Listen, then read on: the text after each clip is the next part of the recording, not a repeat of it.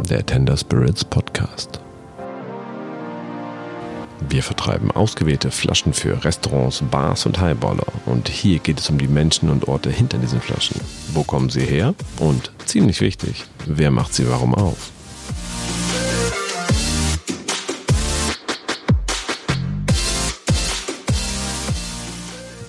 Herzlich willkommen zurück zur dritten Episode des Tender Spirits Podcast. Wir sind immer noch gedanklich und in der Nachbearbeitung in England und besuchen die Happel Gin Distille. Mit Walter Riddle habe ich im ersten Teil unserer vier Interviews mit den Happel Five, einer fehlte leider, gesprochen. Und heute treffen wir uns mit Chris Garden. Chris Garden kam eigentlich als letzter zu den Apple Five. Äh, es war ein großer Zufall, denn ähm, Valentine, Walter, äh, Nick und Capri hatten bereits angefangen. Die Distille war gebaut, man wollte loslegen. Der famose Prozess war definiert. Man brauchte nur noch einen guten Distiller. Und äh, der geschätzte Valentine war in London auf einer Party bei Sipsmith Gin, dem legendären Gin eigentlich dem ersten Craft Gin, der wieder in England hergestellt wurde, klassisch auf kleiner Brennblase. Und äh, man kannte sich gut und man hat sich so bei ein bis 14 Gin Tonics leicht verhaftet und dann sagte Valentine irgendwann zu den Inhabern, sag mal, wo ist eigentlich euer Distiller, Chris? Und dann haben die gesagt, oh, hör uns auf, ey, super Typ, aber irgendwie kriegt er jetzt das zweite Kind und ähm, ja, er ist mit seiner Frau jetzt, sie wollte zurück zu ihren Eltern und die wohnen irgendwo bei Newcastle in Nordengland und da ist er jetzt hin und will Bier brauen.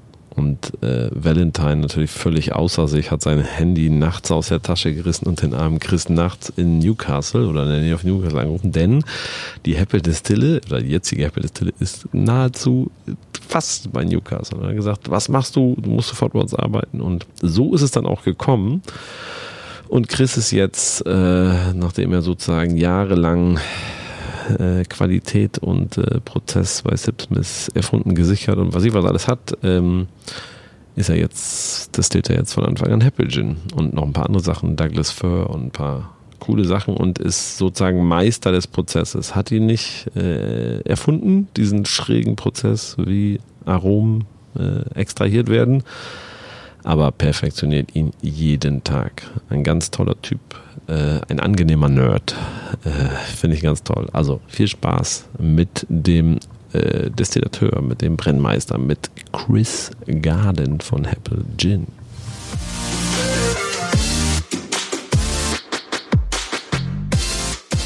So, cheers. Cheers. Sitting here with uh, Chris Garden and the magic I don't know how many square meters. It's quite small. It's two rooms. It's two rooms. How many square meters is it here at the Hepple Distillery? Only the distillery. 50, maybe. Yeah, maybe 50. Yeah, yeah. We are surrounded by some mystical, geeky stuff, which you will explain me in a second. Absolutely. So we are super proud to uh, bring over your lovely and delicious uh, juice uh, for tender spirits to Germany. I'm a big fan of it. First Thank of you. all, I mean, the taste killed me. I liked it because I thought this is what gin should be in a very elegant way juniper, juniper, juniper. Absolutely. And then in the beginning, I only know one person behind all of you. I learned it's five, the, the, the Hepple Five, I call them. Yes. And uh, I know Nick, but then I get in touch with the others. And then I learned, especially yesterday, that you are the mastermind behind the daily work of doing it. Absolutely. The, the, the piecing together of the, the puzzle, as it were, and making sure we, we have a consistent quality gin, Yeah. um, you know, out there, and working w- with Val and Nick, you know, to create this amazing gin has been uh, a brilliant, fun journey. Um, you know, uh, you know, Nick and Val are the way that they combine flavors is just a pleasure to work with, and then to, to be able to to make the gin uh, is you know it's it's brilliant, absolutely brilliant. No. I agree, and I thought yesterday how crazy it is, and this is why I like to have a little sit down with you and uh, explain it because I think it's yeah, I think it's um, you explained it yesterday quite well. So I, I, I also understand it, but I mean I would love to understand uh, how Hepple is done, why you have chosen to go this path the way you do it, very unusual. Absolutely, we we wanted to take you know gin for us is all about juniper, and we wanted to put juniper back at the heart of gin. Uh, and to do that, we sort of wanted to capture more of the flavor spectrum of juniper. Uh, and to do that, we've got three pieces of equipment. We start with a, a copper pot still that we make a one-shot gin on. Uh, and that's really the sort of the base. That's where we start, and then we layer flavors from our vacuum still uh, and our supercritical extraction column onto that. So the vacuum still allows us to distill at a lower temperature. By distilling at 150 millibars, we reduce the boiling point of alcohol. We go from 78 degrees, which is what we're distilling on the copper pot still, to 40 degrees. So we capture lighter, fresher flavors that would be destroyed on the copper pot still. Um, and we actually distill six botanicals individually on the vacuum still, five of which we harvest from Hepple. So right on our doorstep, we harvest them fresh, distill them fresh, and we capture that light, fresh notes. It really adds a sort of zing to the gin, and it gives us that freshness that we that we want to put back into. You know, we want to make the gin all about juniper, but we want to give it a sort of freshness. We want to make it perfect for a martini, brilliant in a basil smash. We want to add that freshness back to the gin. Uh, the, the, six botanicals we distill, we've got Douglas fir, bog myrtle, lovage, blackcurrant leaf, Amalfi lemon peel, and the green juniper. And it's Maybe really Amalfi lemon peel is not coming from. It doesn't sadly grow in the wilds of Northumberland. A few more crazy summers, we might be able to plant a few lemon trees. Currently, and I'm not allowed to go to the Amalfi Coast yet either uh, to harvest them. But but um, you're not allowed. I'm not allowed. Okay. We, we, need to sell a bit more gin first before okay, I can I, uh, I can go on some trips. It, yeah. But uh, but the green juniper really is the star of what we put through the vacuum still. It's in, it's in the gin in the biggest uh, quantity, um, and it really it gives us that little bit of spe- the, the, the, flavor spectrum of the juniper that you don't get from the ripe juniper. Mm-hmm. You get the sort of fresh green apple, cedarwood, sandalwood flavors that you don't get from ripe juniper, and it really is uh, through the vacuum still. It gives us this, this, this stunning freshness to the gin. Um, and then on the, on the, on the supercritical, we apply high pressure. So we, are we're talking about 3,000 pounds per square inch of pressure. We apply that to, to ground up ripe juniper, uh, a little bit of heat as well. So at 40 degrees and 3,000 psi, we create this supercritical fluid. So it's not a, it's not a liquid, it's not a gas, it's a liquid and a gas. So it can permeate space like a gas, but extract flavor like a liquid. Um, and it really squeezes the soul out of the juniper. We get this beautiful golden oil, and it's, it's, it's like the root, the needles, the berries, it's the full spectrum of flavor, and it really gives a depth to the gin. And it, it, it's, when you combine the pot still, the vacuum still, and the supercritical extraction, you just get this gin that sings. You know, it really, the flavor lasts. It doesn't disappear. It's full of juniper. It's full of sort of tropical notes. It's that. It's it's just uh, it's just a delicious gin. Mm-hmm. I hope I hope I hope people no, agree. I agree. I agree. Yeah, I agree. yeah. So the three steps you decided to kind of create, and I always, for me, I told. Uh, Walter as well for me it's like stealing in a good way from this like culinarical kitchen foodie nerdy world to bring mm. in like vacuum and supercritical extraction to to just get the whole spectrum of what's possible with juniper. Absolutely, that full spectrum, and and you know, gins nowadays have departed. I feel from juniper, and the only way we could really make a gin that's juniper focused is to kind of innovate mm-hmm. and create a new way of putting more flavor into the gin. And, and by having the supercritical extraction and the vacuum still, we're getting that fuller spectrum mm-hmm. of juniper, mm-hmm. totally which is which is what we set out to do. Um, and it, it, it, makes us relevant in the gin market yeah. by having more juniper in the bottle. Yeah. So for all these like. Uh, in a quick summary, first is copper still. Copper pot. Also distilled me. This is a London dry gin. He explained it. Absolutely. Then you do the vacuum uh, vacuum distillation distillation, yeah. which makes it a distilled gin still. Yes. And yes. then you add some super intense juniper oil. Exactly. You, it's very strange how you make it. And then finally, it's just a gin. So you, you go back just, in quality to make gin. the most quality gin. It, Not back. You don't no, no, no. Yeah, yeah, yeah, yeah, yeah. Quality is always high. No, absolutely. You go back in legislation. It, it takes us yeah. five times longer to make yeah. than your average pot still gin. We've got the sure. pot still, the vacuum still, the supercritical, the harvesting of the botanicals, and the sorting of the botanicals. Yeah. You know. So could you, for for all the gin lovers and geeks and freaks, explain a little bit this single step? So what's happening in the other room we show later? The copper still. What you have a what type of copper still do you use? It's a Muller copper pot still, 340 liters. A stunning piece of uh, engineering, beautiful. German. German, absolutely. The best stills are uh, Carl, Holstein, um, Muller, absolutely. We've got a, a lot of copper surface area, and we're just trying to get as much copper contact between the spirit um, and the copper as possible to, to smooth it, to get rid of the fatty acids and the sulfates. So you buy the the, the grain alcohol. We buy- what, what alcohol is it? Just It's, it's English wheat, Yeah. distilled to 96% alcohol by volume. yeah. And it really is a blank canvas. You know, that's all it is, it's just alcohol. We don't want any flavor from that base spirit. We want to add all the flavor from the botanicals. Um, and that, that, that's the starting point. We distill that through the copper pot still to give us uh, what we call the base gin. A London dry gin that we then add. It's, it's very much the sort of the skeleton and the meat and the flesh comes from the vacuum still and the supercritical extraction. What uh, botanicals you use in this first distillation process? Absolutely. So we've got um, Macedonian juniper, a bit stronger, a bit punchier. Italian juniper, uh, lovely sweetness to it. We've got English coriander, we've got licorice root, angelica root, orris root, very classical sort of gin botanicals. Um, we've got black currant leaf, black currants, not so traditional, but they add a nice sort of uh, citrusy, black curranty note.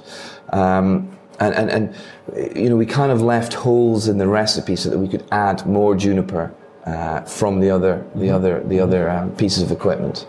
Nice. So then it's done, but you do a. You told me you do a one shot. A one shot. Sorry, one shot. One shot. Sorry we do one one shot. Absolutely. So we're not making a gin concentrate.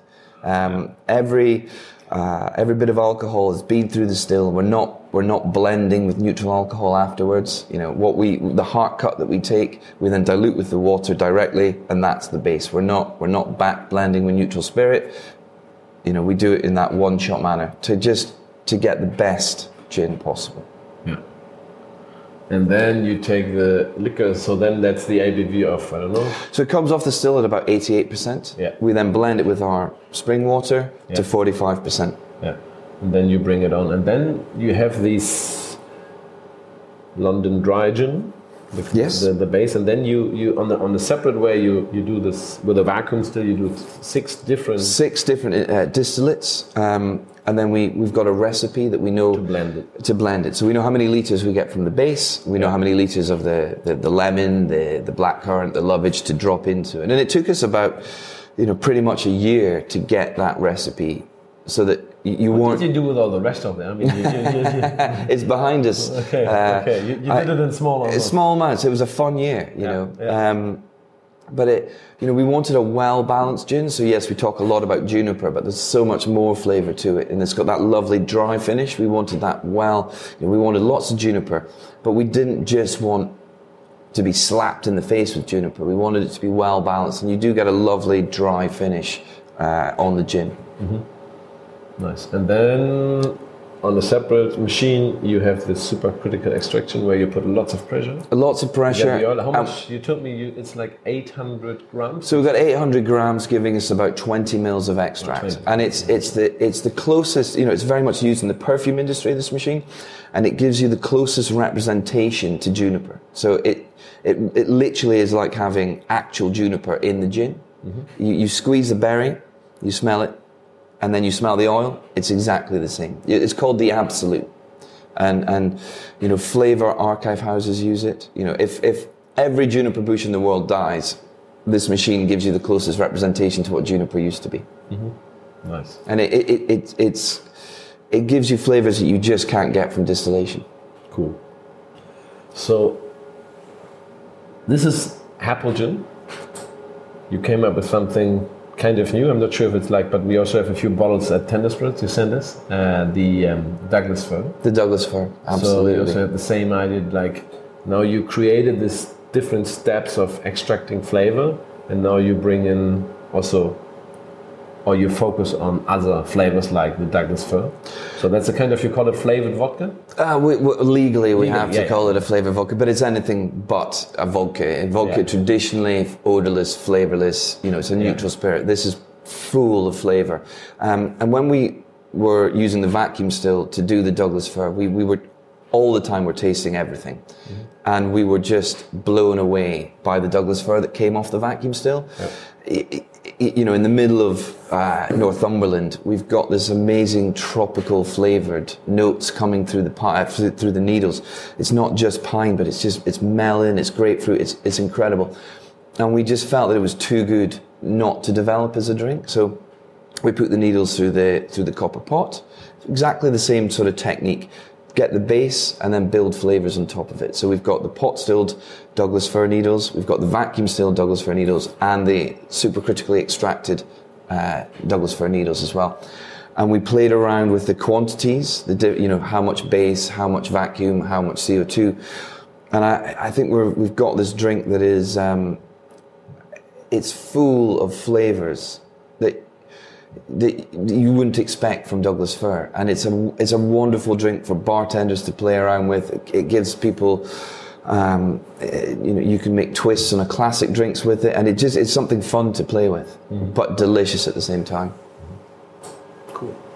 So that's the idea of maybe Hepple Distillery to say, let's see what we can on one side have here. Absolutely. And if we use our system, what can we? Uh, what what you know, but with the access to nature that we've got on our doorstep and the equipment that we've got in the distillery, the the, the flavor possibilities are kind of endless. And we we love to experiment and play around. And Nick just creates wonderful drinks yeah. um, with the spirits that we make. So it's it's it's just fun. You know, it's it's to, to create different flavors. And Val goes out and picks something and we distill it and it's like, oh, that didn't work. Or yes, that works. It's just brilliant fun. Nice, nice. So can I ask you, what's your, why you become a distiller? What's the, if uh, I'm allowed to ask Yeah, of course you are. I'm, um, I, I did uh, an engineering course, so chemical engineering. Uh, you know, oil and gas extraction just not as much fun as, as whiskey and beer. Want to some money? Ah, there's to begin with, yeah, absolutely, money and travel. That's all I wanted to do. And then I, I did the course, and I thought, oh god, this is not this is not going to work for me. Um, so I thought, what what's close to chemical engineering? And I did. Uh, I found a brewing and distilling course up at Heriot-Watt, and I learned how to make beer and whiskey. Mm-hmm. And um, you know, very simple chemical engineering, separation of alcohol and water, very easy, um, but very fun. And um, you know, I must have done the course about 13 years ago. Um, and then uh, a company called Sipsmith came along, mm-hmm. and uh, I worked for them for for four weeks as an intern, and I didn't leave for five years, and, and really saw the birth of. Uh, the new gin movement, you know, making gin how it should be made yep. at Sipsmith, a very traditional London dry gin. Left Sipsmith, you know, uh, still a massive fan of the guys, you know, good friends. And um, I thought I'll never make a gin in the north. And then I met I met Walter, and he he showed so me the, the story was you were moving from London to exactly. Newcastle I moved to Newcastle. For, well, we we had um, my wife. We had one child, yeah. and my wife said to me, we'll have a second child. I was very much told. Yeah. And uh, when, when, we have, do you have three? I have three now. Yeah, yeah. it's a great number. It's the magic number. The triple technique. The three kids. Um, and and London just wasn't where we wanted to bring up children. You know. So we moved back to where my wife's from, Newcastle, and I thought there'll never be a small batch distillery in Newcastle. And, and by circumstance, Val heard that you. Val, Val was at a party at Sipsmith. He was like, "Where's Chris?" And uh, they said, "Oh, he's left. He's moved to Newcastle." Val was like, "Just hold my drink a second. I've just got to make a phone." Literally half past eleven, he phoned me. Uh, Val, what, what, what? You know, when you get a call from Val, you're like, you know, you better pick it up. You better pick it up. Yeah. As no matter how, no matter if you're, you know, been asleep for two hours. Well, hi, hi you got to meet Walter. You got to meet Walter. You got to see what we're doing. And I was like, yeah, okay, cool. And I came so out they started to build this without having a distiller. They they had the concept. Yeah. So they'd done some vacuum distillations on a little lab still. No, no. Um, Cairbry, knew about the, supercritical extraction. Exactly. He's, he's, he, the he's a biochemist, yeah. absolutely. And yeah. I came out here, and it is the most beautiful place with uh, the botanical Eden, and then combined with the equipment and the, the, the, concept of putting juniper back at the heart of gin, but pioneering a new way of extracting more flavor, you know, sort of making a modern classic gin. Uh, I was like, yeah, okay, we've made a timeless classical gin in, in London with Sipsmith. Let's advance that. Let's get more juniper into the gin. Um, let's have a bit of fun, you know. And then obviously with Nick making the drinks and and Val foraging the botanicals, it, it was it's the dream team, you know. I have a question uh, because I think maybe I'm wrong. Maybe you can correct me, but I think like distiller has become a little bit more popular nowadays. So Oh, maybe there's maybe more people now into it because it sounds so wow. We do a gin, we do whatever. But it's always interesting when I visit like small places like Hepple. Technically, it's about in the beginning to be like very self-controlled because the idea is to do each day the same Yes. it's a like more like a classic production. Absolutely. You always have to make sure about. I mean, Consistency. You need your consistency. You need your experience. You need to taste the raw material. You need to, but technically, it's more like because sometimes I feel that there's a comparison to bartending when it became famous. Mm-hmm. Everybody's like, "Yeah, I want to do cocktails," but the business of bars is about making the same drinks each night and be Absolutely. consistent, having a menu. It's not about super creative every night. There's exceptions. Yes. Uh, and I think it's the same, isn't it? For I mean, it's uh, but I mean, you grew up with it. You expected it like this. Absolutely. You know, we um, we've, we've got the gin. It took us a long time to develop the gin. Now it's about making sure that we harvest the needles at the right time, we harvest the green juniper at the right time, and it's about making sure that every bottle of Hepple is as good and as consistent as the first bottle. Um, and that's that's kind of the day job, as it were. And then the fun side is developing drinks like the Douglas Fir, the Sloe and the Hawthorn. We've got other drinks in the pipeline but everything rests. You know, this is the bedrock. You know Yeah. that that's uh, not the holy grail, but that is um, what it's all about. Is the gin, and that's what I, I love. I absolutely love gin. You know, um, everything else is is fun, and it's all about taking drinks, extending them to the next level by using the triple technique to get more flavor out of the ingredients. Um, but you're absolutely right. Making the gin consistent is is the number one priority. And then I mean, now you. I like the idea of what's Hepple standing for. Is like bringing flavor from ingredients they grow here with a special technique in the bottle. Absolutely. And now you kind of you, you have this Douglas fir. I know some rumors about some other projects with. I think it's the same idea. It's the same idea. It's absolutely Very interesting things from here. Very unusual. Makes. ve- I, I really like what you guys do. Well, thank you very much. Yeah. It's it's fun, you know, and hopefully people enjoy the gin. And it is um, it's a new way. It's a modern classic, which is. Uh, it's just very important to us that we take a classic uh, drink like the gin, we put more flavour into it, and it Yeah. gives bartenders more options uh, to create better drinks with it as well. No, I agree. I agree. Very cool. Thanks a lot. No, So thank you. yeah. uh, thank you. Try to catch Val. Yes. Cheers. Hopefully not another drink. No, it's lunchtime. Not even. It's eleven. It's 11. It's a perfect time for a, for I a to have a martini. with- Okay. It's thanks a tough job. Cheers. Cheers.